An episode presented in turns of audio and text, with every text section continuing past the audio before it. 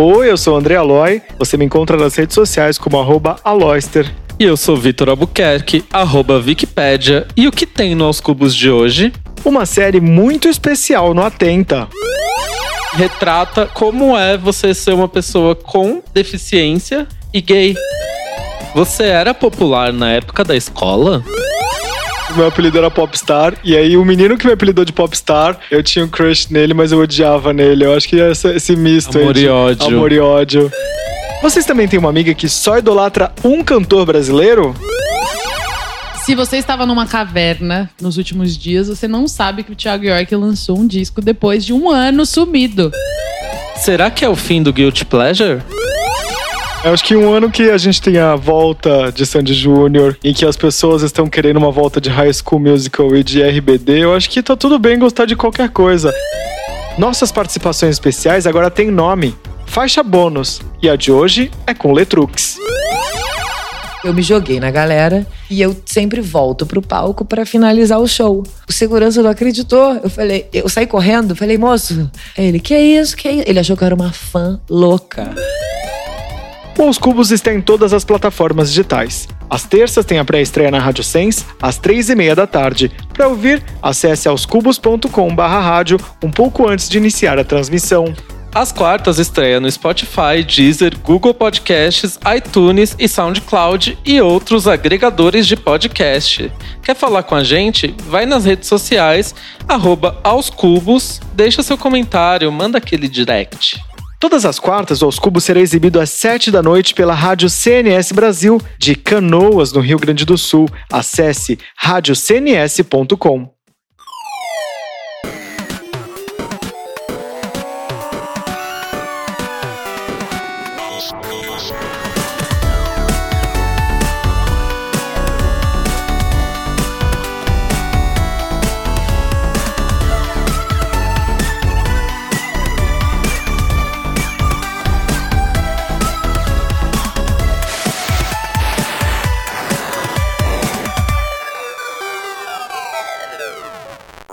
para começar o programa de hoje, a gente tem convidados, né, Vicky? Mas não convidados para serem entrevistados. Não, não podemos entrevistá-las. Ah, eu acho que não. É mais um rolê de Miglis. Quero agradecer a presença de vocês. Mariana Rosário, de novo com a gente. Oiê, voltei. Ou seja bem-vinda. E a Juliane Moretti, que também é jornalista. Seja bem-vinda. Estreando é a primeira vez aqui. Ó, ela, Tímida. ela falou que ela é super tímida, tá super envergonhada, mas seja bem-vinda. Pode, pode usar o microfone à vontade. Obrigada.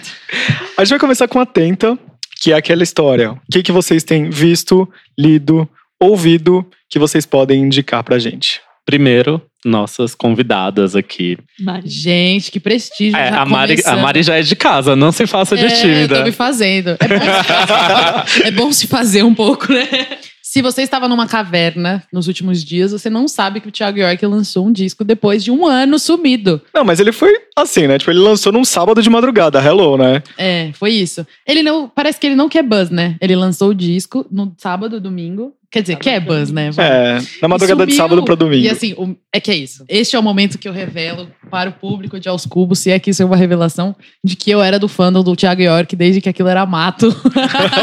primeiro show que eu fui, acho que foi em 2009. É, sei lá, quatro CDs atrás. E aí eu acompanhei o primeiro sumiço dele, porque sim, teve um primeiro sumiço. Aí ele voltou e fez um CD todo introspectivo. Fez outros dois. E aí agora ele lança esse CD, que eu acho que é o CD mais maduro da carreira do Thiago York, que é uma coisa que eu falei com o Aloy e com a Juliane, que tá aqui do meu lado de que eu acho que finalmente Thiago York encontrou um caminho ali que eu acho que vai ser muito frutífero, assim. Achei o CD bom de verdade. É, porque eu sou do fandom, então eu já vou falar que é bom de verdade. É o melhor CD da carreira dele. Que eu acho que ele conseguiu combinar o pop, conseguiu combinar com o violão, conseguiu combinar com composições mais bem estruturadas do que ele tinha antes. Eu achei um discão, assim. Eu escrevi no meu Twitter que é o Ed Sheeran brasileiro, né?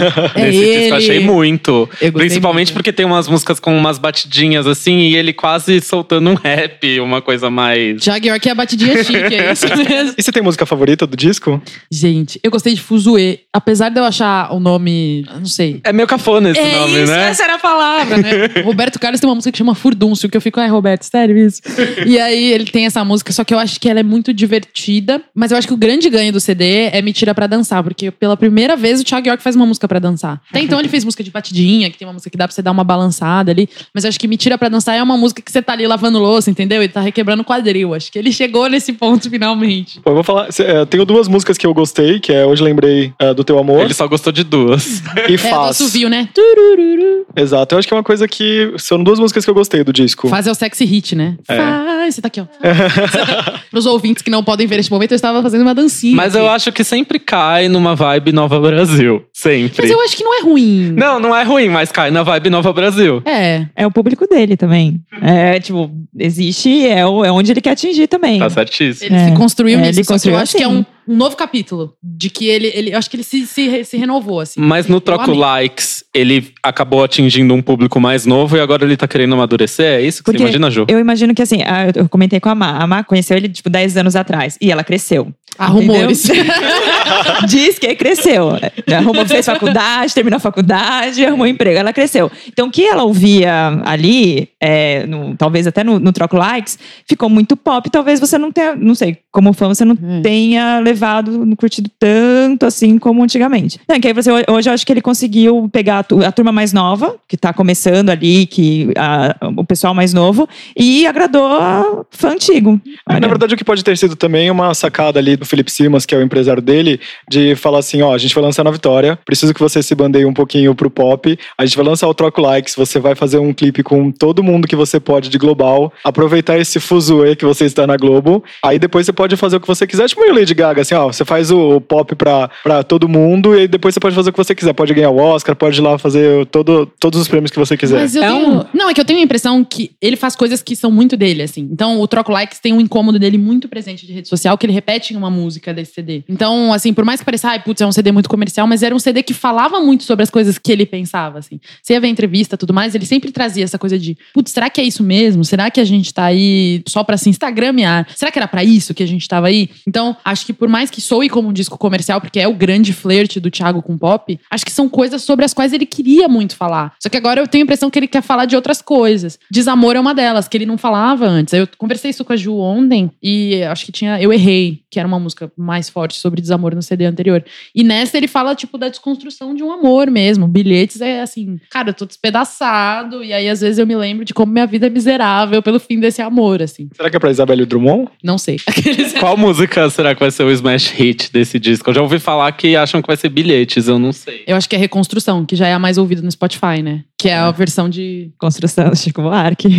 Ah. Tem um lance, não tem, Ju? De proparoxítonas e oxítonas. Tem, é, não, é, tem, eu achei é, igualzinho. Quer dizer, igualzinho não, né? Mas eu achei legal porque ele formação. trouxe a formação igualzinho. E eu achei legal que ele trouxe para um assunto atual, uma, um assunto que é hoje o, é, a, a- pessoa se desfazendo ali no, no, no pessoal, mas tem que estar bonito por, na tela do celular ali, né? Pra, eu Nas achei um redes tema sociais, né? nas redes sociais, eu achei um tema muito legal. E é álbum visual, porque eu vi que tem um monte de clipe no Tem um YouTube. monte de clipe. São 13 vídeos, né? Um pra cada música. E aí é aquela é a construção do relacionamento de, dele e de uma mesma menina que interpreta a namorada dele em todos, assim. E é bem bonito. E ele tá na composição dos vídeos também, né, Ju? Acho que ele faz ali um, às vezes, de diretor. Acho que Ele já que- tinha, né? O próprio DVD dele foi ele quem dirigiu. Como que ele É. tava fazendo tudo isso e ninguém sabia? Eu queria saber, porque eu acho que ele tem uma coxa ali de proteção muito grande, né? Porque imagina, teve a, só pensar, a atriz, o iluminador, quem gravou, quem dirigiu, são muitas pessoas pra guardar um segredo. Porque as pessoas queriam saber onde ele tá. Não era assim, ah, sumiu, esquecido no churrasco. Tava virando meme já, tipo, o sumiço dele. É, trabalhava pra pagar minhas contas e sumir que nem o Thiago York. É isso.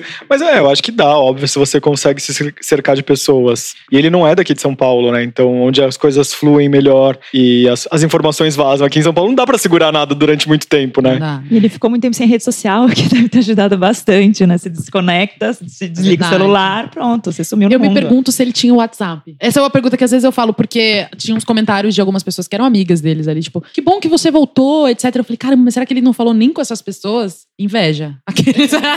Inveja nada, você ia sofrer. Será que eu ia sofrer? Eu ia sentir Ah. saudades do Viquinho.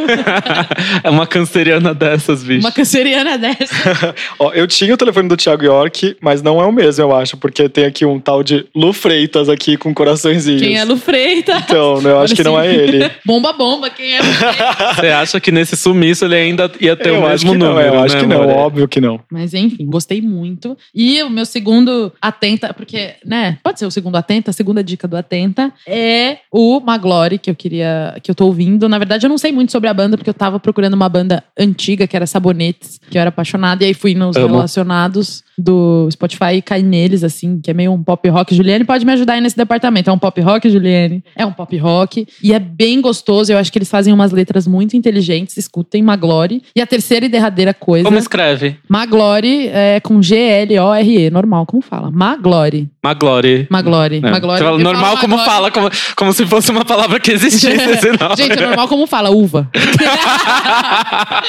e a terceira coisa e última, eu juro, vou ser breve. Tempo ou seu, Fica não. mais, não tem pressa. Gente, no caso, eu fui numa médica muito brincadeira. É uma o- doutora que faz um check-up. Faz um check-up. Eu tô ótima. Inclusive, tô, tô ótima, Aloy. é a biografia do Leonardo da Vinci, que quem escreveu foi o Walter Isaacson, que também escreveu a biografia do Steve Jobs. Mas assim, é, não é um livro, é um tolete. Eu tô com ele aqui, assim, é. Quantas sabe aqueles páginas tem? livros? Muitas, Acho que umas né? 500 e tantas. Mas ele faz uma releitura do- da vida ali, do, do Leonardo da Vinci, só que. É uma coisa que você descobre que o cara é genial. E aí, nossa, mas você descobriu só agora que o Leonardo da Vinci 500 é anos depois da morte, não, É, mas 500 mas- anos de saudades depois. Mas não é. É assim, você começa a entender por que dessa aura toda por trás dele e por que, que ele era obsessivo. E ele é meio millennial, assim, na minha cabeça, porque ele começava a fazer as coisas e aí ele achava que ele não ia conseguir terminar do jeito que ele gostaria e ele abandona. Ele é muito millennial. ele fica 20 anos pra terminar uma obra de arte. E aí conta um pouco como era a vida dele. Não dá pra saber muito como ele pensa, porque ele não deixa muitos escritos, mas parece que ele tinha ali um- uma coisa com depressão e tudo mais. Então mostra ali o lado humano do, do artista e é muito bem escrito, muito cheio de informação. Tem todos os quadros pra ele falar: olha, o jeito que ele desenhou a clavícula de fulano é porque ele estudou luz e sombra, nanã. Então assim, pra quem curte arte, pra quem curte história, pra quem curte assim aprender um pouco mais sobre aprender mesmo, essa coisa de ser obsessivo por informação, é um livrão, literalmente, porque tá osso levar esse livro no metrô. Mas eu indico super, é da Intrínseca. E, bom, tá nas, aquelas das grandes livrarias do ramo. e é isso, essa minha semana foi meio isso, assim, ó, ouvindo o Thiago York, lendo o Leonardo da Vinci, dando uma escapulida ali pra ouvir uma Glória. Mas comprem nas livrarias que não maltratam os funcionários, hein? Polêmica! hoje a gente Bomba, tá bomba. pesado. Juliane, o que, que você ouviu, ouviu, que você possa indicar pra gente? É, nesses últimos dias eu tenho ouvido bastante a banda Tuyo, que é um trio de Curitiba. E já, já, já fizeram bastante shows aqui. E aí eu fui, acho que umas três semanas atrás, eu fui num show no Sesc deles. Show é super introspectivo, super é, com luz baixa, bem tenso. E eu adorei a, a turma lotado e cantando assim, de cabo a rabo, pirando no, no som. E aí eu recomendo ainda duas músicas, que é o Vida Louca e o Terminal, que eu acho que são duas composições bem curiosas que eu, que eu tenho ouvido um pouco no repeat aí. Legal. Vic? A minha indicação que é featuring Tananana. Ju Tananana. é a série Special da Netflix. É, tem uma galera que já assistiu essa série. Ela é do, do mesmo esquema da série que eu indiquei na semana passada, o Bonding. Episódios curtos, de 15 minutos, 8, 7 episódios, alguma coisa assim. Nesse mesmo esquema de você ver rapidinho, conseguir ver no metrô, no ônibus, etc. Conta a história de um cara que tem uma paralisia cerebral leve. É interpretada e dirigida por Ryan Connell, que escreveu o livro também da série. Então, o cara que interpreta o personagem, ele realmente é ele, baseado no livro dele e conta vivências dele ali. Claro que adaptado para um esquema mais de sitcom, é uma série de humor. Ela se passa na Califórnia. Em que cidade é? Você lembra? É em uma cidade da Califórnia, né? Você fica assistindo e querendo morar lá, porque hipster. aquele clima é maravilhoso. é aquele clima Millennial. millennial, né? A galera super da moda, assim, todo mundo um mega padrãozinho, mas é uma coisa do local. Mas também tem uma pegada pra diversidade. Ele tem uma amiga ali que ele faz na. Ele vai trabalhar numa redação que é tipo um BuzzFeed da vida, um Vice da vida. Só que eles não recebem, né? Ele não recebe, ele entra como Ele como estagiário, não estagiário. remunerado. Aí ele faz a melhor amiga com a. Ele faz amizade com uma menina que ela é body positive.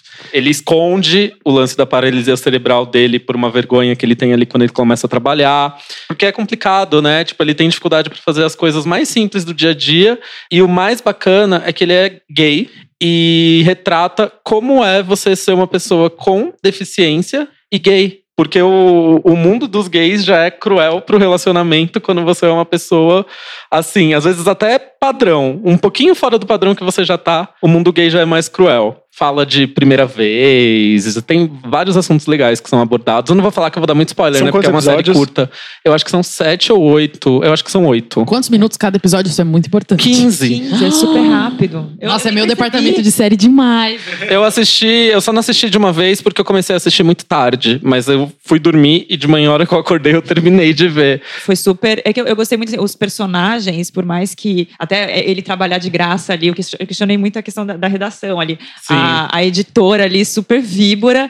Maravilhosa, horrível. E, que, e assim, tipo. Eu não sei se ela, às vezes ela fica com dó dele, mas usa isso, ah, beleza, isso dá audiência, sabe? Um, meio que, ah, escreva sobre isso. Meio que ele talvez não esteja muito aceitando o que ele estava sentindo, vai, escreve sobre isso, isso vai dar audiência, sabe? Eu, o jeito ela era muito cruel ali. Um, É, então, ele quis. Eu acho que ele quis dar essa pegada um pouco mais realista da coisa, né? Que é uma série de humor, mas também tem uns momentos em que você reflete, que você vê que não, não é moleza, né? E a série também ela é dirigida pelo. Eu esqueci o nome do, do ator. É aquele ator do Big Bang Theory que faz o protagonista, o Jim Parsons. É dirigida por ele. Então, assim, tem um roteirista gay, um diretor gay, que também entende de humor. O O'Connell, ele é roteirista também de outras séries e tal. Ele já roteirizou Big Bang Theory, vai roteirizar A Volta do Barrados no Baile, do Nine We Know. Enfim, é um cara foda. Assistam, é um entretenimento que vale a pena. ele se retratou, ele não se colocou no papel de vítima, coitadinho. Sim. Não, não, ele tem um sentimento de raiva, ele tem E sentimento. apego, né? Porque tem um lance de, assim, mãe super protetora, né? Quando o filho tem qualquer grau de, de deficiência, enfim, qualquer coisa assim, a mãe é super, ai, super protetora e, enfim, ele decide ser independente. A gente já tá dando spoiler demais, mas vejam. Bom, eu quero falar aqui, porque eu, eu falei tão mal daquele filme Date Perfeito da Netflix, Comédias Românticas. Você aí, não gostou desse filme? Eu achei um gostei. absurdo. Eu não gostei. gostei. Você gostou? Absurdo o quê? De bom? Não, não de bom, mas não achei assim horrível. Eu achei que é, tava lá pra isso. Ai, não. A Juliane quer falar? Ah, Eu nem vi.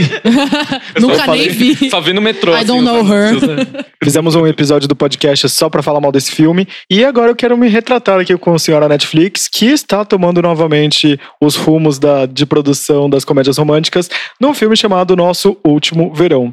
É ótimo, é maravilhoso. Relembra as comédias românticas dos anos 2000? Não. Mas eles estão aí tentando voltar. É o KJ Apa, aquela atriz australiana que eu não me recordo o nome, vou falar daqui a pouquinho.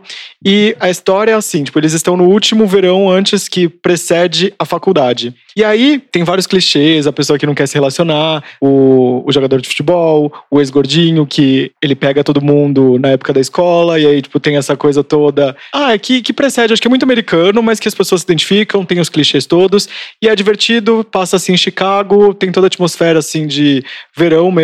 Então é um filme pra você tá lá matar seu tempo. Não é uma coisa assim, nossa, eu vou aprender muitas coisas, mas é divertidinho. Comfort movie, né? Comfort Que é movie aquele total. filme que você não quer, você não quer nada, você só quer pipoca e giboiar na frente da televisão. Fica aparecendo publi desse filme pra mim no, no Instagram, só que parece uma coisa tão etérea, assim, que me deu preguiça de ver. Ah, o nome da atriz é Maya Mitchell. E o KJ Apa é o de Riverdale, é o ator principal de Riverdale. Não tem o Tim Wolf nessa série? Eu só lembro dele do nude que vazou no Twitter. Que é Prioridades.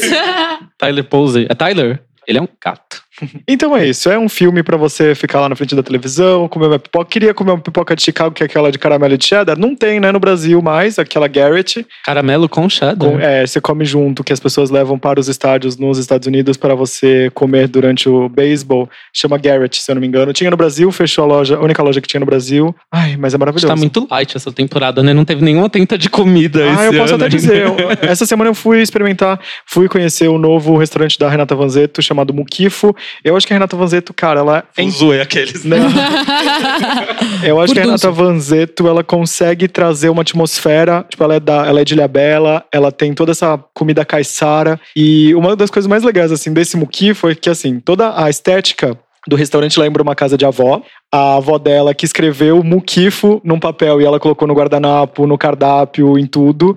A designer, a avó. É, foi muito legal. Quando você entra no banheiro, parece um banheiro de avó, que é aquela, a- aquele vaso sanitário com cordinha pra puxar. É uma atmosfera bem Mas gostosinha. além da experiência, a comida foi a boa. comida é Ah, maravilhosa. tá, porque Eu até tô- agora você só descreveu a experiência. É, não, eu tô falando. Millennial é isso, Millennial né? é isso, né? É instagramável que eles não. Aí comeu um, um ovo frito. Não, não. Você E tomar um café. E tem uma preocupação, assim, é, depois que eu fiz a cirurgia, eu tô muito mais vegetariano. Eu comi um estrogonofe de alcachofra, que não está no cardápio, você pergunta as opções veganas e vegetarianas, e eles falam, e incrível, incrível. Mas tem carne também, eu experimentei um pedacinho de, de bife milanesa.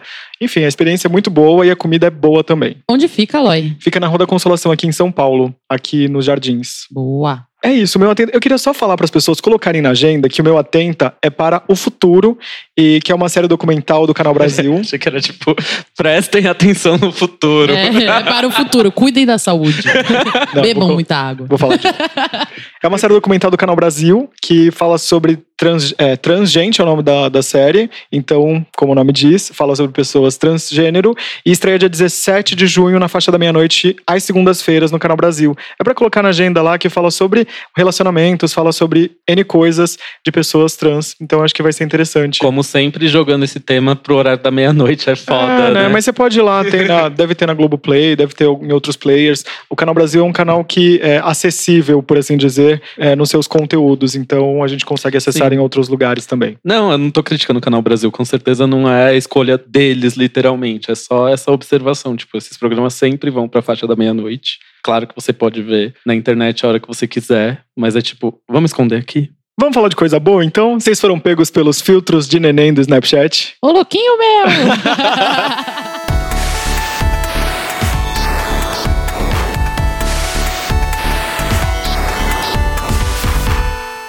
Depois de amplas discussões nessa mesa repleta de pessoas prontas para comentar a cultura pop, eu não tenho medo de dizer que o Guilty Pleasure acabou. As pessoas não têm mais vergonha de gostar das coisas que elas gostam de verdade. Não sei, vou jogar pro Aloy. Aloy, você concorda comigo? Eu concordo, né? Acho que um ano que a gente tem a volta de Sandy Júnior, em que as pessoas estão querendo uma volta de High School Musical e de RBD, eu acho que tá tudo bem gostar de qualquer coisa. Eu, como um ex-presidente de fã-clube de Chiquititas, pode- posso dizer abertamente que tamo aí pra qualquer coisa. O Vic não tem muitos, né? Não tem muitas coisas. Não, então, é porque assim, as coisas que eu sempre gostei, que poderiam ser consideradas guilty pleasure, como por exemplo, na adolescência eu amava anime. Hoje em dia eu não gosto muito. Eu cheguei aí em Anime Friends, sabe? Tipo, agora eu pensei, isso poderia ser um guilty pleasure? Poderia, mas assim, e o tanto de gente que é fã de anime, de mangá, e não tem vergonha disso? Eu não consumo muito mais essa mídia hoje em dia porque eu não tenho pa- paciência, eu não tenho tempo. Mas até porque ele tá mais hype, né? Mas essa época do, do Anime Friends, eu fui em um. Era- era hype, né? Não, e esgotou ingresso. Esgotava. Esgotava. E ti- tava, tipo, sei lá, o cara do Jaspion. Sim. O cara do Power Rangers. Eu tava lá e, tipo, nunca gostei, mas Exato, mas porque é assim, é a cultura do nerd, né? A cultura do, do, do, do loser, enfim. É cantar evidências, né? Pra todo mundo ouvir, se tornar um hino, assim. Eu, eu sou fã dos e Chororó desde que eu me conheço por gente, assim. Amigos, que vai voltar agora, eu tô muito feliz. É uma coisa que eu não parei de ouvir. As pessoas pensam, nossa, o Amigos vai voltar. Eu falei, amor, vai voltar pra vocês. Pra mim, sempre esteve. e é isso. E aí, a evidência se torna um hit em algum momento. E as pessoas gostam de fazer esse resgate da coisa que era o, o popzão, o kit, o mega popular. Acho que acabou o Guilty Pleasure. É um momento aqui cool hunting, né? tendência, é uma tendência, é a tendência da nostalgia. A nostalgia tá vendendo. Nostalgia tá vendendo porque quando a gente era pequeno, eu acho que a minha teoria é de que a gente era pequeno, a gente não tinha acesso a essas coisas. Hoje a gente trabalha, o- as crianças viraram adultas, hoje trabalham e podem pagar, por exemplo, o ingresso para Sandy Júnior a 600 reais, sabe? Acho que é meio que isso. Esse, essa, o guilty pleasure do passado é a concretização de um sonho hoje em dia.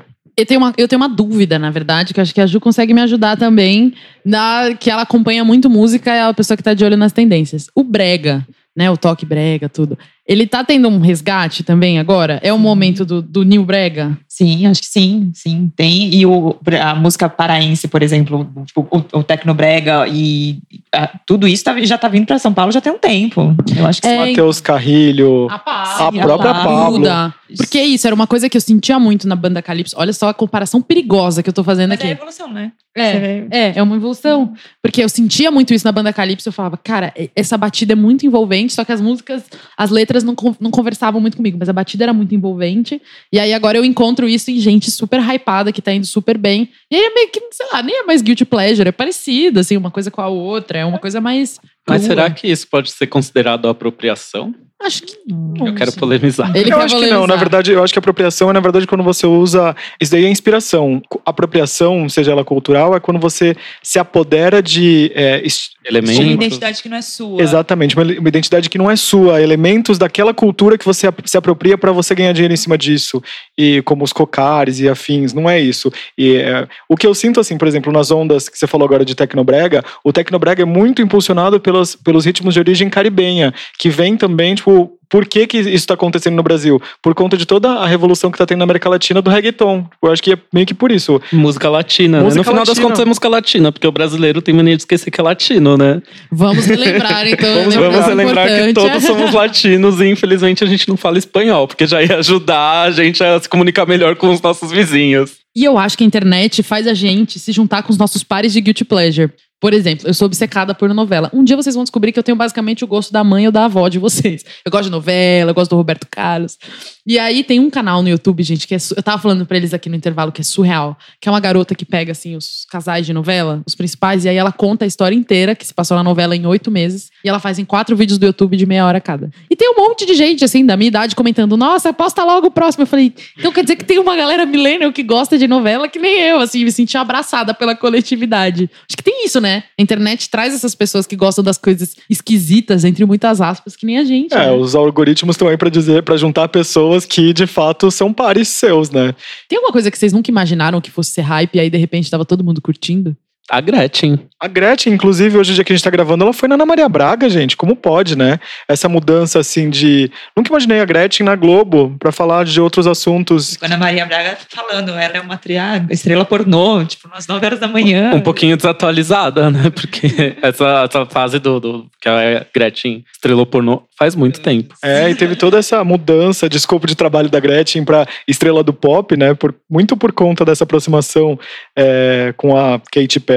Acho que a Kate- ela deve ser muito grata a Katy Perry, né? Por ter mudado o, o jeito que as pessoas a viam, né? Tipo, e obviamente também a internet, por causa de todos os memes que fizeram com ela. Tem um vídeo do Michael Santini que ela recria as expressões famosas dela, os GIFs. É bem engraçado. Eu não lembro em qual entrevista ela falou isso, mas perguntaram se ela se incomodava com os GIFs. Aí ela falou assim: quando eu vi que eu tinha virado meme na internet, que tinham GIFs comigo, eu tinha duas opções. Ou eu podia brigar, ficar brava e eu não ia ter como lutar contra isso, ou eu ia me divertir. Ela falou que os únicos GIFs que ela não gosta é quando fazem GIFs com ela em relação à época de quando ela foi atriz pornô. Eu também não gosto, eu acho super de mau gosto. Tá expondo uma coisa que de repente ela não quer mais que seja exposta. E acho que nem é tão relevante assim com as caras e bocas que ela faz. Não, tem É. tanto GIF Não, tá bom. melhor. Exato. Gente, é. eu tô buscando aqui na memória que eu não lembro se eu sabia se a Gretchen tinha feito filmes de conteúdo adulto. Eu não lembro.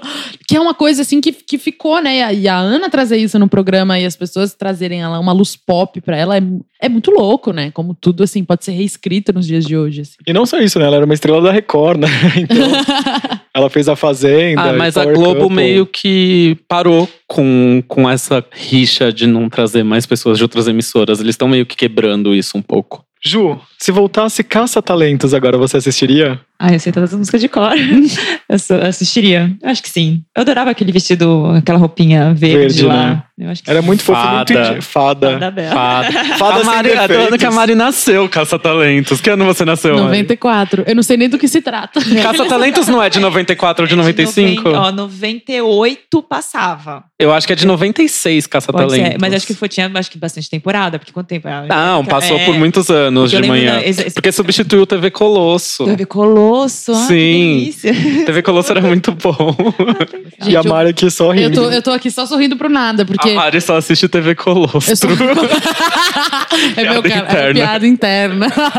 Mas a coisa mais louca é que, assim, esses amigos que eu falo o tempo todo, do Zezé de Camargo e Luciano, Estância Chororó, foi... meus pais gravavam pra mim. Esses amigos. Esses amigos que eu fiz, amigos imaginários.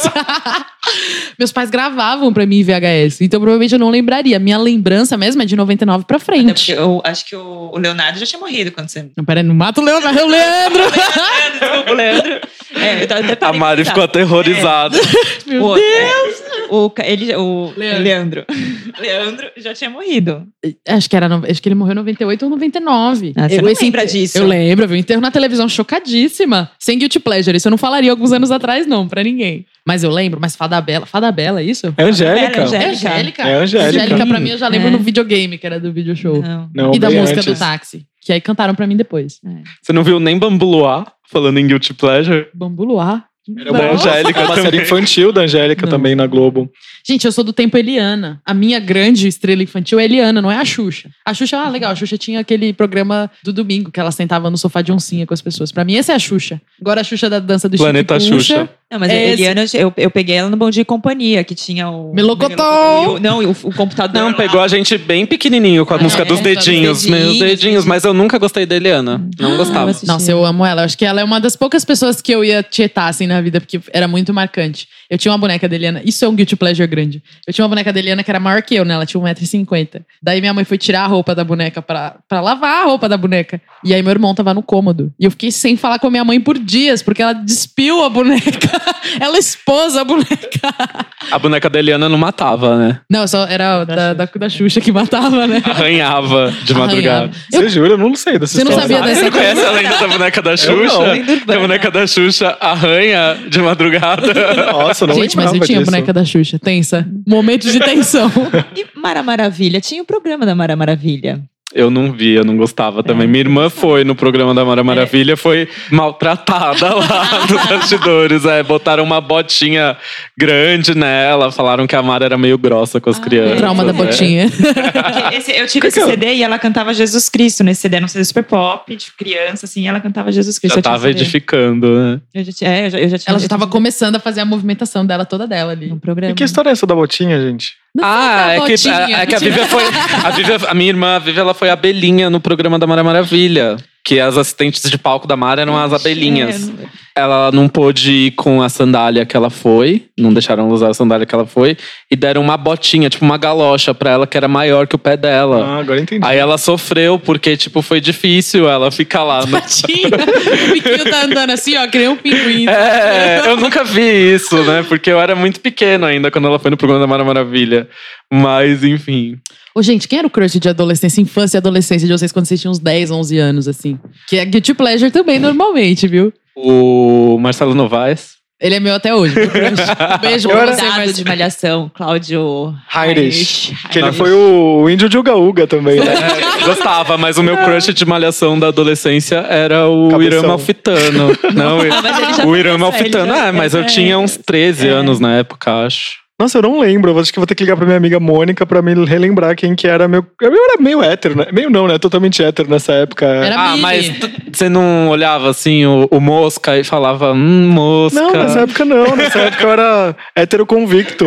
Depois que desandou, né? E o Clown Heinrich, talvez já pudesse ser um possível crush. Tinha o Romão também, que era o Luiz Baricelli. Baricelli? Baricelli, é. Tinha o Romão, Pericles, o irmão do Salto Mello. Gente, o meu era o Murilo Benício. O auge do clone, que ele tava lindo três vezes. Que ele Não, era o Murilo o... Benício é muito gato, eu pago Ele é um pau pra ele. gente. Eu ficava A obcecada. chance, né? porque ele que eles acabaram essa semana. Momentos. Ele apareceu três vezes na novela. Ele era o Lucas, o irmão gêmeo do Lucas, que eu não lembro quem era, e teve o Léo, que era o clone. Ou seja, Que era três bronzeado, ele não tinha ele era bronze. bronzeado, um cabelo arrepiado, assim. Ele era meio bad boy. Ele era a cara dos anos 2000, aquele look dele. Regata machão, cabelinho com gel arrepiado, um bronze que ninguém sabe de onde saiu. Aquela calça que tinha o zíper e virava bermuda, assim, Essa calça. Ele era. de sarja. Ele podia, se botassem ele no meio do Five. Inclusive, o Five é super guilty pleasure, né? Five, Twister. Meu amor. Eu sou amor. Gente, dizem que o Sander, ele tava cantando no metrô esses tempos. Reacha- reacharam. Se existe essa palavra. Não existe essa palavra. Encontraram, olha só. Acharam já, é, ó, já pode ser usado pra rir. ó, Mas, já- é, reencontraram, olha aí. Reencontraram. É Uma mistura de reencontro. Reencontros. Neologismos. Ele cantando no metrô, que ele tava tentando retomar a carreira. Ah, eu adorava. Twister Twister. era demais. E E eu o tava- Bros. O E Bros. Bros. tava lembrando sim, aqui Sim, sim. Bros meu- eu achava muito ruim. Meu crush da adolescência, na verdade, era uma pessoa real, próxima. Era minha professora de história. Tinha essa coisa toda assim do... O Aloy sempre admirando mulheres fortes. Eu É. achava que é crush. É isso. Valorize, valorize, Valorize. as pessoas próximas, como você valoriza os famosos.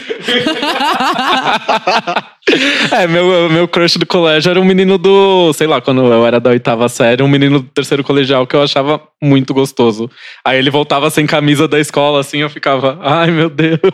Ah, eu sempre gostei dos nerds, tanto que o Lucas do Não, ele era o que eu mais popular. gostava. Eu, ah, eu, é. eu gostava desse popular aí. Nossa, eu era o popular, tipo, o amigo das gays, né? Tipo, o amigo das, das pessoas do colégio. Meu apelido era Popstar. E aí, o menino que me apelidou de Popstar, eu tinha um crush nele, mas eu odiava nele. Eu acho que esse, esse misto Amor aí. de e ódio. Amor e ódio. Eu era invisível no, no colégio. Invisível. Tanto que depois que eu me formei, eu encontrei amigo com gente que estudou no colégio e falava, nossa, ele estudava lá? Ou seja, ninguém me viu. Policial disfarçado. Nossa, eu era bem. Ah, eu me vestia já do- de um jeito diferente pro. Eu mor- morava em Praia Grande na época, né? Eu tinha um All-Star jeans, sei lá, tipo, coisas que não remetessem à heteronormatividade daquela época, e então acho que dava pra chamar atenção, né? Gordinho, afeminado, era difícil. E você, Ju, como é que você era na escola? Eu era super tímida, eu ganhei uma faixa uma vez, pessoa mais tímida do, da classe, oitava série. Talvez eu tenha sido invisível também, mas eu também não, não curtia muito. Eu ficava realmente com o Discman, lendo livro ali, não, não gostava de interagir. Eu era invisível por proteção, né? É, é. As pessoas falavam comigo, eu ficava quieta, eu baixava a cabeça, eu não, não ligava. É, então, eu tinha os amigos mais próximos, né? Que eram as pessoas com quem eu me dava bem. Tava sempre com eles e não me importava com os outros. Eu ainda sou um pouco assim até hoje, né? Nossa, eu não tive muitos amigos até o ensino médio. Aquelas que faz assim, era guilty pleasure, agora a gente vai aqui abrir o coração e falar. Mas eu não tive amigos, amigos. Acho que eu tive na oitava série, que foi a primeira vez que eu tinha pessoas ali comigo. E aí depois, ensino médio e tal, eu tive amigos, amigos. Mas da quinta até a, a sétima série, eu era muito. Da, sei lá, da segunda, terceira. Eu era muito, assim. Sabe aquelas meninas folgadas que você falava, ah, não sei o quê. Já começava a brigar. Então era, eu era muito um alvo fácil, assim, do famoso bullying que a pessoa responde e o negócio vira um show, sabe? Daí, a partir da oitava série, eu aprendi uma coisa valiosa. Memes, brincadeira, não tinha. aprendi a ficar quieta. Quando alguém falava alguma coisa, eu fazia, uhum. E aí as coisas mudam. Aí você aprendeu a ser debochado. Aprendi o debo a arte do deboche. É um livrão pra vocês. Brincadeira. Eu, até a sétima série, eu era. Até a sexta série eu tinha amigos, tipo, do de um outro colégio, aí. A partir da sétima série eu mudei de colégio, então foi meio pesado. Aí a sétima série eu era meio que o zoado aí do viadinho da sala. Mas aí depois, da, na oitava série, amor, quem viu, viu. Foi o disco Black- Blackout do Aloy. Ele voltou assim, voltando. Voltei assim, tipo, a gente. Aí virou popstar mesmo na época do colégio, porque a gente andava com as pessoas mais cool do colégio, tipo, a gente programava luais, essas coisas assim, tipo, não luais, mas assim, a gente levava violão, a gente sabia quem eram os melhores artistas que estavam tocando no Disque MTV. Ah, A gente era cool naquela época já. Outro dia, uma amiga minha que estudo, que era muito amiga minha no colégio, que hoje em dia eu tenho contato com ela mais pelo Instagram, né? Enfim, me mandou uma- umas fotos de um luau que a gente fez de despedida do terceiro ano do ensino médio. E eu não lembro desse passeio. É muito bizarro. Aí eu falei, gente, mas teve esse luau? Ela Eita. teve, foi assim, assim, aconteceu isso, isso, isso. Eu não lembro. Sabe, eu, eu não gosto, eu, eu detestava tanto o meu colégio, eu também mudei na sexta série. é, e aí foi, aí foi quando eu me isolei, peguei lá meu Discman, olha só, que você não podia, anti-choque, né? Que você não podia. E aí, quando eu tava tão não querendo ficar lá, eu pedi, no terceiro colegial, eu mudei de escola. Eu pedi pro meu pai, falei, não, eu quero mudar de escola, eu quero mudar de escola. Fiquei, tipo, três anos pedindo, ele, tá bom, vai, vamos lá. E aí ele me colocou num, tipo, uma escola, assim, longe, outra escola. E aí eu conheci pessoas, assim, que eu não tenho contato nenhum, mas era cada um vinha de um canto. Tinha um cara que tinha acabado de chegar de intercâmbio, tinha um pessoal de Minas, tinha pessoal do Sul, cada um de um canto pra fazer só o terceiro colegial, que já era com um cursinho e tal. E aí eu, tipo, fui pra vida, assim, porque lá onde eu tava, eu ficava, meu, não aguento mais aqui, não aguento mais aqui. Eu tive um trauma, acho, né? Porque no meio da primeira série, eu saí de Osasco e fui pra Praia Grande. E eu lembro das minhas lembranças mais vagas que na primeira série, quando eu estudava em Osasco, eu era muito alegrinho na escola, assim, tipo, amigo de todo mundo, tinha várias brincadeiras. E, e quando eu cheguei no meio do ano, na outra escola, na primeira série, eu era muito diferente das crianças de lá, sabe? Tipo, mudou muito o contexto cultural como um todo, assim, inclusive do perfil de estudante, sabe? Era, era uma turma muito diferente da turma da qual eu tinha estudado em Osasco. Aí eu me isolava. Isolava. Eu lembro que um dos momentos mais felizes, olha, olha isso, na, na primeira série, quando eu fui pra lá, foi um dia que eu não ouvi o, o sinal do, do intervalo, né? O alarme do intervalo pra voltar do recreio. Naquela época ainda podia falar recreio, né? Auge. Os auges que a gente teve. Porque quando a gente vai pra quinta série tem que falar intervalo. Intervalo, é recreio pega mal demais. É, na hora de voltar do recreio, todas as crianças voltaram assim, eu fiquei sozinho. Aí eu comecei a brincar sozinho, assim, achando que tava vazio, que tinha todo mundo saído de lá. Aí veio a, a funcionária lá do colégio me mandando voltar pra sala e minha tristeza acabou. Aí quando eu penso isso, tipo, nossa, o auge da minha primeira série foi um dia que eu fiquei sozinho na escola. E qual foi o primeiro disco que vocês compraram ou quiseram muito, assim? Adolescência, infância. Ah, eu acho que Britney Spears todos. A gente falou isso no, no, no disco do. No, no podcast dos nossos discos, ouçam. É, o primeiro disco que eu comprei foi um presente pra minha irmã, o Decors acústico. Uau. Sim. Ah, eu já eu queria falar outro, né? Óbvio que foram todos da Britney Spears na época de adolescente, mas muito jovem, assim, tipo, sei lá, 90 e pouco eu ganhei um, um microsystem do meu pai, Iowa, que eu ouvia meus discos, e aí foi um disco da Angélica e o da Patrícia Marques. Que é incrível, e foi tão incrível recebê-la aqui em casa no podcast e contar isso pra ela, foi, foi massa. Acho que meu, os, os meus primeiros discos foi Xuxa. É, se for contar o de É. infância, Ah, foi sim, é. Colosso Xuxa também, e é. Xuxa. Xuxa também. o meu foi todos. Eliana, ícone. É, é que eu, eu lembro o, o primeiro o CD tava começando aqui, eu comprei um CD, eu fui na loja com meu pai, eu fui comprar um CD do Jordi. Uau! Eu tinha uma Jordi. fita do Jordi. Eu tenho uma fita cassete até hoje também do Jordi. do Jordi. Gente, o Jordi eu vi na internet. Falaram, Jordi, que diabo é isso? Aí eu fui lá olhar e era é uma criança fofa. E não era um filtro do Não era um Snapchat. filtro do Snapchat.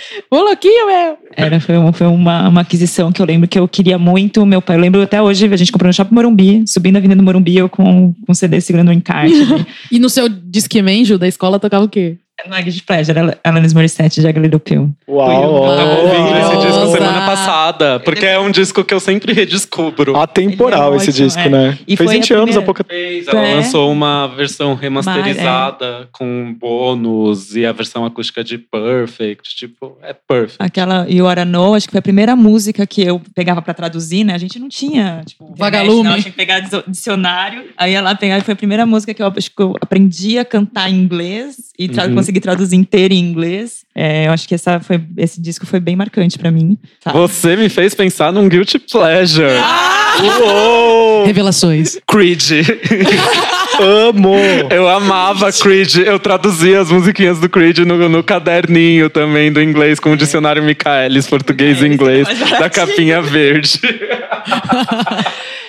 Tinha. Creed é tenso. E junto ali tinha também Nickelback, né? Que foi logo o primeiro. Eu ainda acho Creed pior. Sei. Eu também acho Creed Na- pior. Eu fui no show do Nickelback. É Guilty Pleasure nessa Mas mesa? tem Nickelback no Rock in Rio. Ai. Amo Soul. Não, mas vocês falaram de Creed. Creed e Foo Fighters foram, foram as primeiras bandas que eu também traduzi, assim, lá no, nos O idos Fighters é hype, né? Era hype, Agora exato. Creed... Mas, porque você sabia é que eu, eu tenho eu lembro que eu não sei se essa é uma, é uma memória tipo que eu tenho na minha cabeça. Eu tinha o- eu tinha uma- o VHS do Jagged Little Pill, né? E o baterista do VHS na minha memória, na minha cabeça é o baterista do, do Foo Fighters, do, do- desse VHS da Lannis. E eu quando eu descobri que ele tava no Foo Fighters e depois que Foo Fighters vem do Dave Grohl, que era do Nirvana, que eu também ouvia, tipo, eu era pequenininha, tipo, fui, foi evoluindo, eu pirei. Aí era Foo Fighters, era Nirvana, era Mas ele tocou no... ele tocou o. o- eu não, então, tem que conferir se é. Porque na minha cabeça era o Taylor era o baterista da Alanis no Jagged Little Pill. Alanis é a definição de Guilty Pleasure, você sabe, né? Por causa do passado dela. Ah, é verdade, ela tinha um passado pop. Ela tem um meio- passado pop. É, que inspirou até a Robin Sparkles do É não How I. Met Your Mother. É, porque no How I Met Your Mother, a Robin Sparkles era uma cantora pop que cantava Ah, let's, go, to, the mall. Aí tem um episódio que é tipo aquele Exposed Uhum. dela, que conta tipo que ela ficou rebelde e a música é igualzinho. E o Oro Know. Você você assistiu esse episódio de How I Met Your Mother? Eu não tinha feito essa you. associação. E agora pensa que faz É. sentido ela ser canadense. Sim! Porque se, pesquisem pelo passado da Alanis Morissette, É quem não verdade, conhece. é verdade. Ela era uma cantora pop de música de batidinha pop, assim, e coreografia, adolescente. E, tipo, ela foi o hype no Canadá. E ela teve um rebranding total quando ela lançou o... O Little Pill. o Little Pill. Que foi. oh, Eu fui agredido no podcast.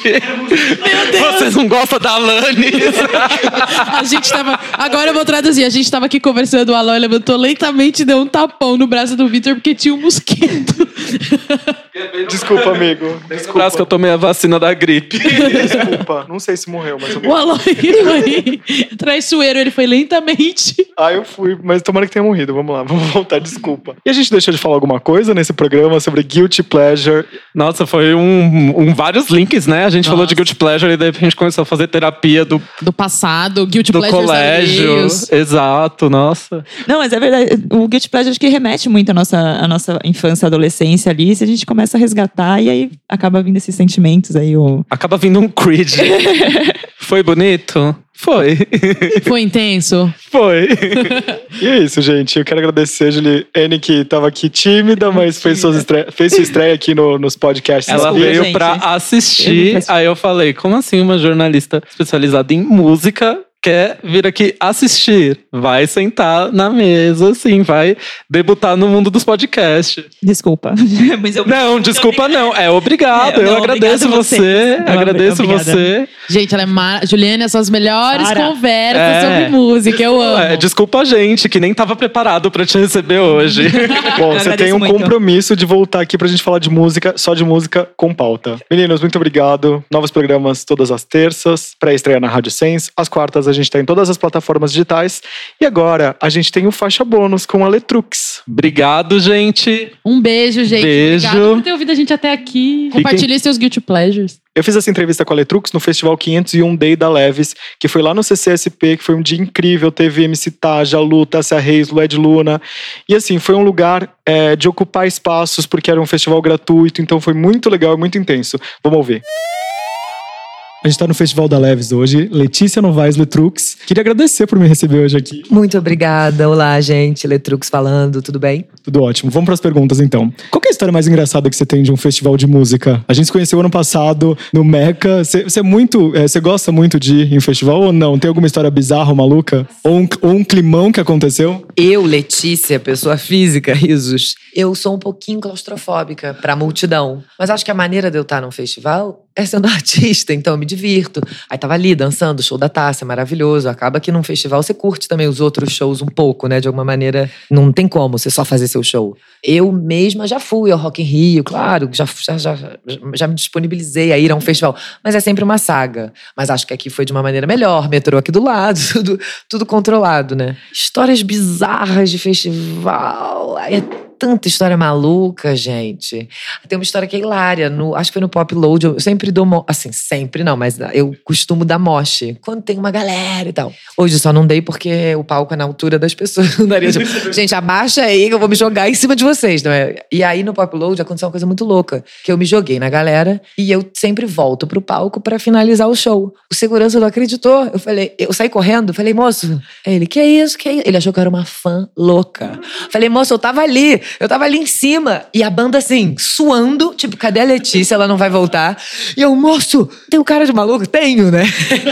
Aí ele, meu, não, não, não, não. Aí, sei lá quem veio falou, ela é cantora! Porque era uma volta muito grande pra dar o moche e voltar pro palco. Aí rolou, essa história é uma história maluca. Você é formado em teatro, seus shows são performáticos. Eu queria saber o que que ah, essa formação trouxe, te- é, você trouxe para os palcos. Ah, eu acho que ser formado em teatro é uma coisa muito importante na minha vida, justamente para eu ser a cantora que eu sou. Eu acho que se eu não tivesse feito teatro, eu não seria essa cantora. Eu sei que é louco, né? Eu também estudei um pouco de música, fiz três anos de piano, fiz aula de voz, fiz fono, fiz tudo. Mas acho que a base maior da minha performance, da minha persona, realmente é ser formado em teatro. Acho que eu não, não, não seria essa cantora se eu não tivesse feito teatro. E quem que é a Letícia e quem que é a Letrux? Acho que Letrux é uma pessoa, uma personagem mais, mais lasciva, mais luxuriosa, mais lânguida. Eu, no meu dia a dia, não sou tão assim, entendeu? Sou mais tranquila, gosto, gosto, sou mais caseira, gosto de cozinhar, gosto de ler meus livrinhos e ficar quietinha.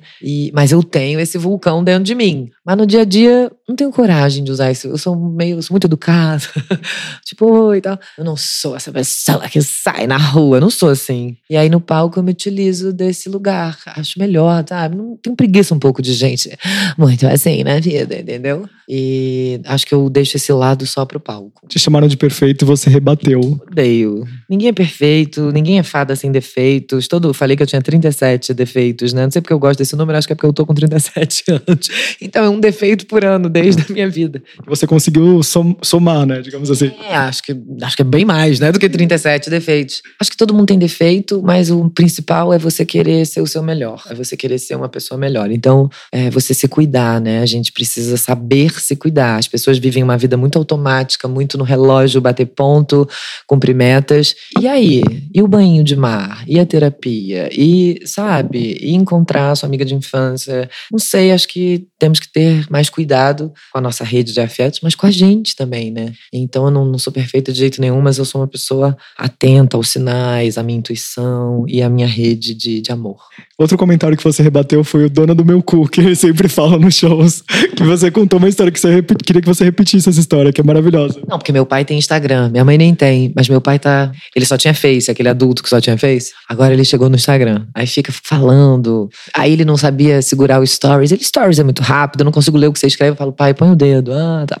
E aí ele falou: Nossa, uns comentários muito loucos no seu Instagram, né? Eu falei, tipo o quê? Ele, "Um rapaz, escreveu Letícia, dona do meu cu. Imagina, pra ele, entendeu? O senhor, 63 anos, aposentado do Banco do Brasil, lendo aquilo, ele ficou assim: o que é isso? Falei, pai, são as gírias da época, entendeu? Tem que aceitar. Mas imagina, meu pai e minha mãe são seres de outro planeta, entendem, ficam assim, assustados, preocupados, perguntam coisas, mas são muito, muito gentis e muito queridos e sempre me apoiaram muito. Meu pai pagou a feitura do meu primeiro disquinho, então, um ser humano iluminado e sou muito privilegiado e tenho noção e agradeço. Ainda mais essa época, tipo, Bolsonaro, eleição, eu vi tantos amigos. Meu pai votou, tipo, amiga trans, pai votou no Bolsonaro. Então eu fico, ai meu Deus, minha mãe professora, meu pai aposentado do Banco Brasil. Pessoas conectadas com a verdade com o melhor. Então sou muito, muito. É, é privilegiado, né? Com o pai e a mãe votar no Haddad é, é privilégio também. É, qual que- esse ano você fez turnê europeia, Lollapalooza. Você tem algum outro grande sonho? Ou tipo, isso daí é tipo, ah, já fiz. A gente vai gravar nosso DVD e isso é muito legal, porque esse show mudou nossas vidas, esse, esse show é muito importante.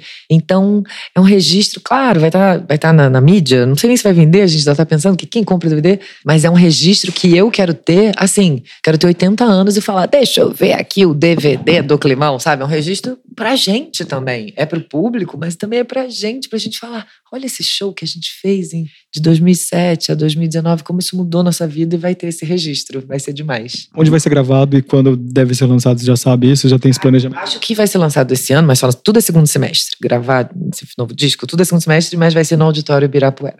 Que lindo, é incrível. É um lugar que eu amo muito, é lindo, lindo, lindo. Que legal ter uma coisa aqui em São Paulo, né? Você é carioca e tem essa, essa Mas eu acho que São Paulo sempre me recebe muito bem, então, e o Auditório Ibirapuera é um lugar que também tem um pouco de natureza, né? Quando abre aquele fundo, então não é tão urbano, tem todo um, um espaço, uma arquitetura maravilhosa, e eu amo. São Paulo sempre foi uma segunda casa para mim. É, já faz dois anos, mais ou menos, que você lançou Letrux e Noite de Climão. E eu queria saber, esse ano você volta em estúdio? O que, que você tá fazendo? O que, que você, tá, você tá planejando? É single? É disco? A gente deve, a gente vai lançar um EP de remixes, deve lançar um singlezinho e no final do ano a gente começa a gravar o segundo disco, mas aí é só ano que vem que lança. Seu show é sempre animado, tem essa coisa performática. O que, que você faz quando você volta pro camarim pra colocar as energias no lugar, assim? Ah, eu acho que eu tento ficar aqui com os amigos, né, conversando, coisas normais, assim, tipo, banais. Claro, falar, ai, que maneira, aquela hora erramos, não sei o que, coisas. Mas ter os amigos, as amigas perto, falando coisas normais, que aí você já fala, ai, isso foi lindo, isso foi importante, mas estamos aqui com fome, onde a gente vai comer, falando coisas mais banais, entendeu? E tento também, sei lá, comer, beber um vinho, que eu tenho lua em touro, então os prazeres da vida precisam ser vividos de maneira profundas. Tem um discurso político bem intenso. Eu acho que o papel do artista é esse, se posicionar, já que ele tem essa voz. Eu queria saber o que você acredita enquanto artista que é o seu papel. Ah, eu acho que o papel do artista é se questionar. Eu nunca acredito totalmente em mim. Eu sempre me repenso, fico aquilo que eu falei, aquilo que eu fiz, aquilo é bom, aquilo. Eu não fico, foi incrível, nunca na vida. E acho que eu causo essa sensação nas pessoas também, de, de questionar. Essa música significa o quê? São muitas possibilidades, sabe? Mesmo a letra tendo um. Acho que o papel da arte é de questionar e depois de questionar, transformar. E depois de transformar, entreter sem dúvida também, o entretenimento é presente, mas sempre de maneira. O entretenimento pelo entretenimento, às vezes eu fico, ah, tá, mas que mais? Eu preciso de algo mais substancial e eu tento causar isso, e sem dúvida alguma, ainda mais nos, nos tempos que correm, não dá para não falar né, do que está acontecendo. É um, é, um, é um desmanche absoluto de tudo que o Brasil. Assim, né? E essa semana, 30% é, de corte nas universidades públicas. É absurdo. É, é assim, é um lamento profundo e horrível.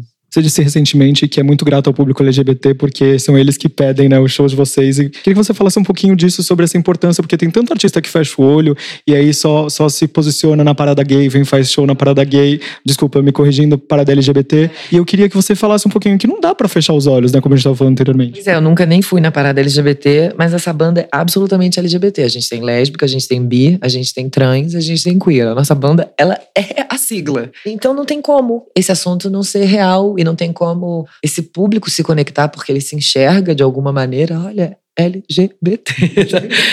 então não tem como eu, eu, não falar sobre isso e eu sou muito grata, assim, sabe? Porque eu sei que é foda tá vivo, é foda ganhar dinheiro, é foda se manter. E ainda assim eles pedem nosso show e ainda assim Alex, Alex vem pro nosso show, gastam dinheiro com a gente. Então sou muito grata, realmente, essa comunidade que sempre me trouxe alegrias e questionamentos e ensinamentos maravilhosos. Quando você tá na estrada, você consegue compor também, não? Sim, eu, eu minha cabeça é caótica, então sempre um caderninho, sempre um negocinho, vai anotando um negocinho. Então, agora eu já tô começando a reunir os negocinhos, os caderninhos.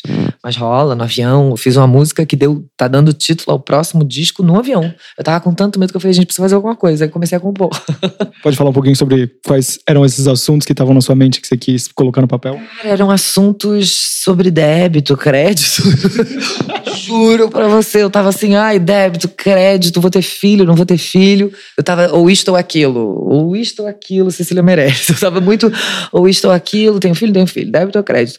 É, dá, acredito ou não acredito? Eram coisas que eu tava pensando, aí fiz uma música que vai rolar, vai rolar. Você escreveu o alinhamento energético do disco Humana, da Fafá de Belém. Eu queria que você falasse um pouquinho sobre essa parceria e com quais outras pessoas você sente essa necessidade ou você sente essa sinergia para poder escrever, enfim. Essa história é muito louca, porque essa música tava no climão.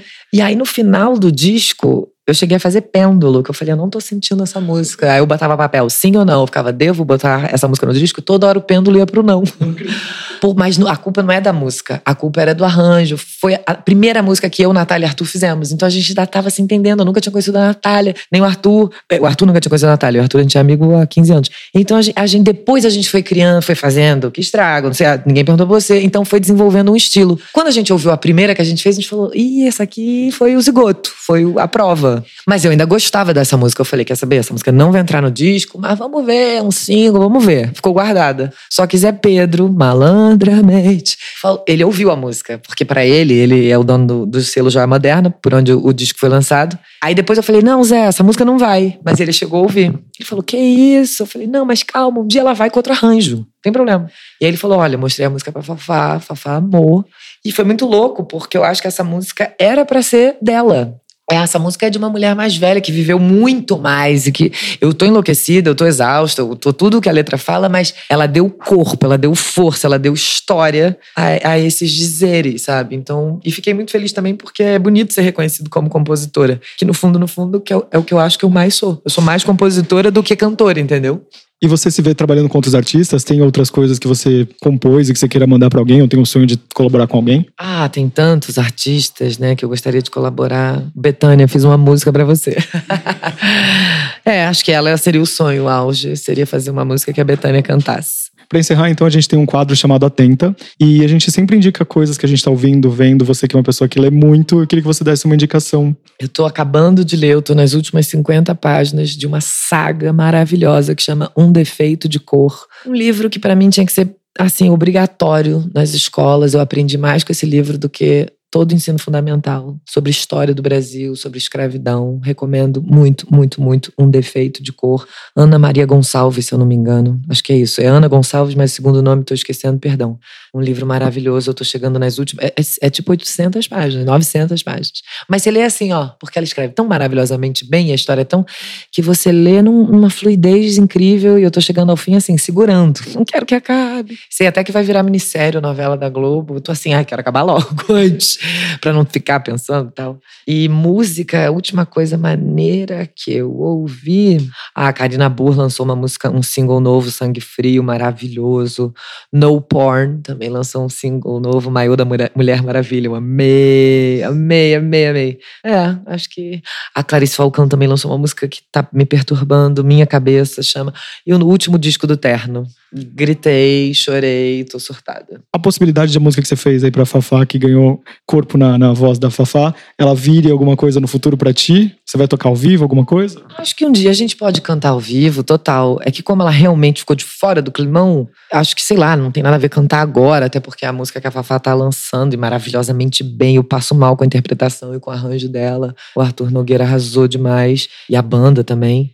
Mas acho que futuramente pode ser divertido cantar. Alguma coisa que eu não te perguntei que você queira falar ainda? Ai, dizer que eu amo o CCSP, a gente lançou o disco aqui, então foi muito especial voltar de uma maneira mais reduzida, não tava a banda toda, mas eu senti um calor assim fenomenal. Muito obrigado e te espero então na bancada. Finalmente te ter aqui depois de 85 programas. Muito bom ter você aqui. Muito obrigado. Muito obrigada, até a próxima. Valeu, gente. Beijo.